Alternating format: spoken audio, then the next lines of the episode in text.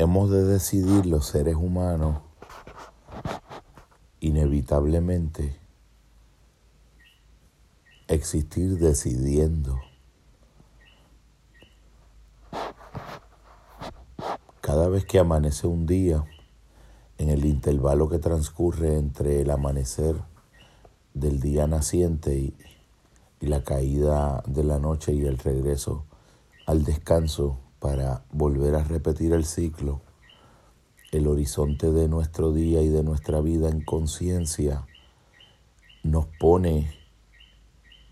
en centenares o miles de decisiones y de microdecisiones en las que a diferentes escalas de manifestación de la conciencia y aún al interior de la conciencia, en los límites donde la conciencia pierde su nombre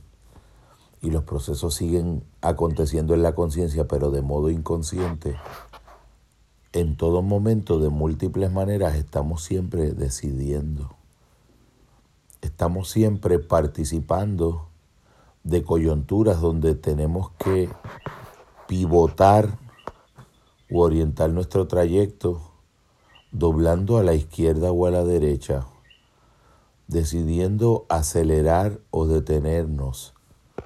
alguna forma de movimiento en la mente o el reposo. Cada vez que decidimos algo, estamos decidiendo no decidir ninguna de las cosas posibles restantes que no sean la que precisamente estamos decidiendo.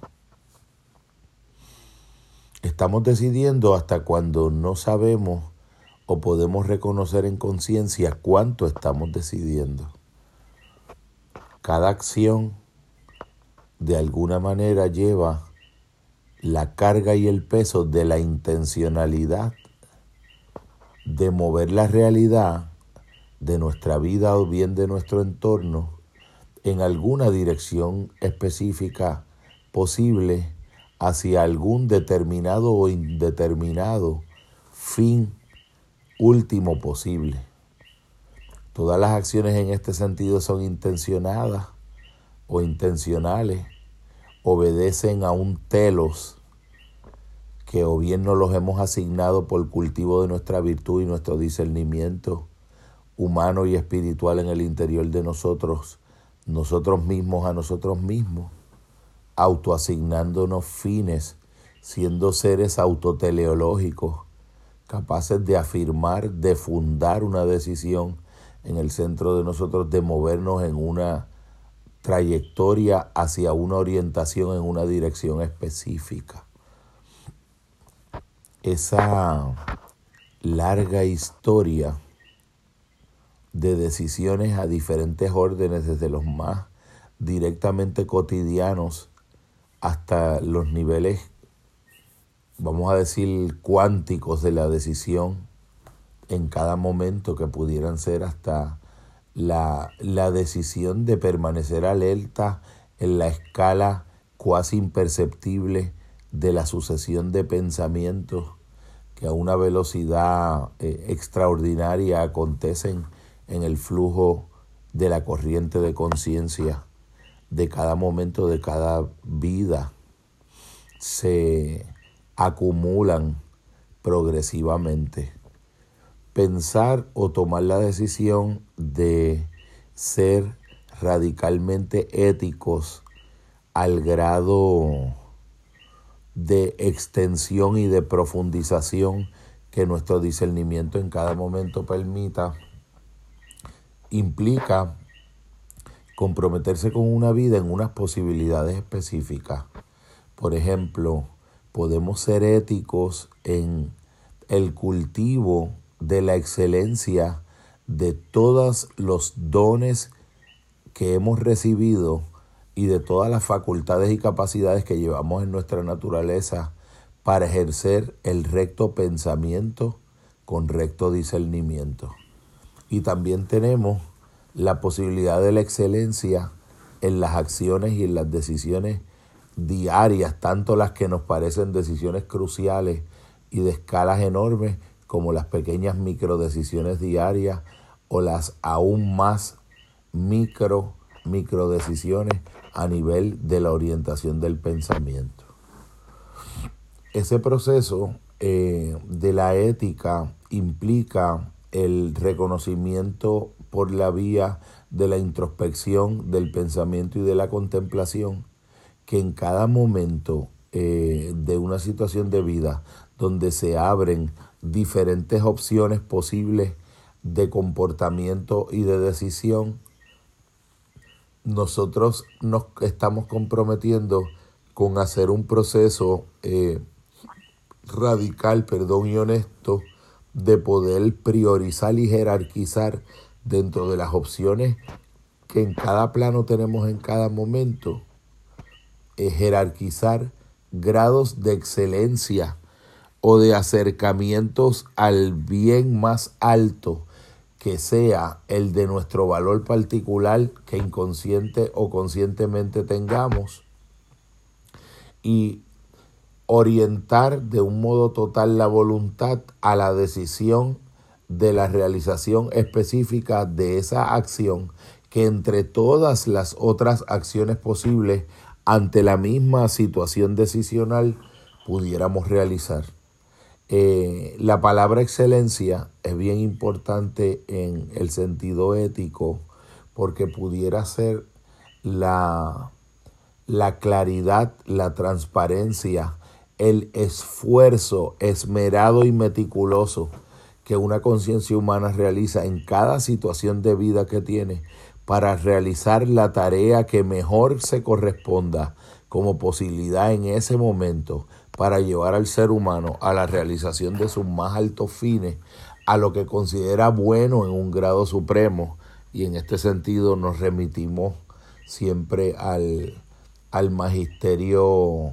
eterno de todos los tiempos de el gran pensador de la antigüedad Aristóteles, que intentaba eh, con los mejores conocimientos disponibles de su época y con la mejor vida interior que su portentosa inteligencia y no menos portentoso buen corazón y orientación al sumo bien, al sumum bonum, eh, planteaba ese camino del el proceso de entender a fondo qué es una buena decisión y cómo en el fondo una buena decisión se compone de una finalidad preestablecida por el carácter y a su vez formado por los hábitos y a su vez formado por cada momento donde tomamos una decisión que se subordinó y se dejó guiar por un valor que habíamos elegido o habíamos aprendido o habíamos reconocido en el alma como bueno, nos acompaña de muchas maneras en la vida. En cada momento que podemos explorar cursos diferentes de acción, hasta la acción de elegir en el pensamiento un pensamiento de amor en lugar de un pensamiento de resentimiento, un pensamiento de creatividad y de esfuerzo esmerado por ver opciones alternativas nuevas en espacios y en lugares donde se da por sentada la derrota de pensar que solo la realidad dada es lo real. En cada momento donde buscamos comprometidamente ver en el horizonte de lo real un horizonte que incluso lo trasciende, que sería el horizonte de lo posible, la capacidad y la apertura para la trascendencia de lo real, precisamente al interior de lo real mismo, de modo inmanente, viendo lo posible, es un ejercicio que se compone de las mejores rectas acciones o de la mejor sumatoria que nos sea posible de las mejores decisiones. Una decisión se compone en ese sentido de una orientación definida a un bien superior que hemos alcanzado a reconocer o establecido, fundándolo por mediante una decisión radical en nosotros mismos. Y la evaluación de todos los elementos que en cada momento pueden constituir los mejores medios posibles, asequibles a nuestra capacidad y límite para movernos del modo más adecuado, armonioso y bello a la realización de un fin.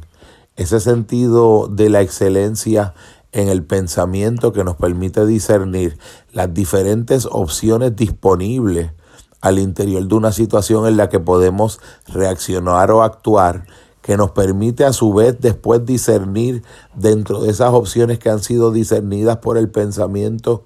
qué escala de prioridad jerárquica o valorativa tienen en grado de mayor a menor, para entonces añadirle la excelencia de un carácter virtuoso y cultivado que permita alinear la voluntad en la decisión efectiva y en la decisión contundente de la realización de la acción que constituye el mejor medio posible para el más alto bien posible que ha sido autoasignado por la vía de un discernimiento. La ética sería entonces el sentido en el que en cada situación, en los planos del pensamiento, en los planos de la cognición, en los planos de la afectividad, en los planos de la voluntad que decide y ejecuta, que en cada momento nuestra alma viva comprometida con evaluar todas las opciones posibles ante una situación para poder abrir una jerarquización de todas esas opciones hasta el grado cualitativo más alto de la acción que pueda constituir a su vez la mejor decisión de la mejor ejecución posible que se constituye en un medio para ir construyendo y levantando en el proyecto de la vida el más alto fin.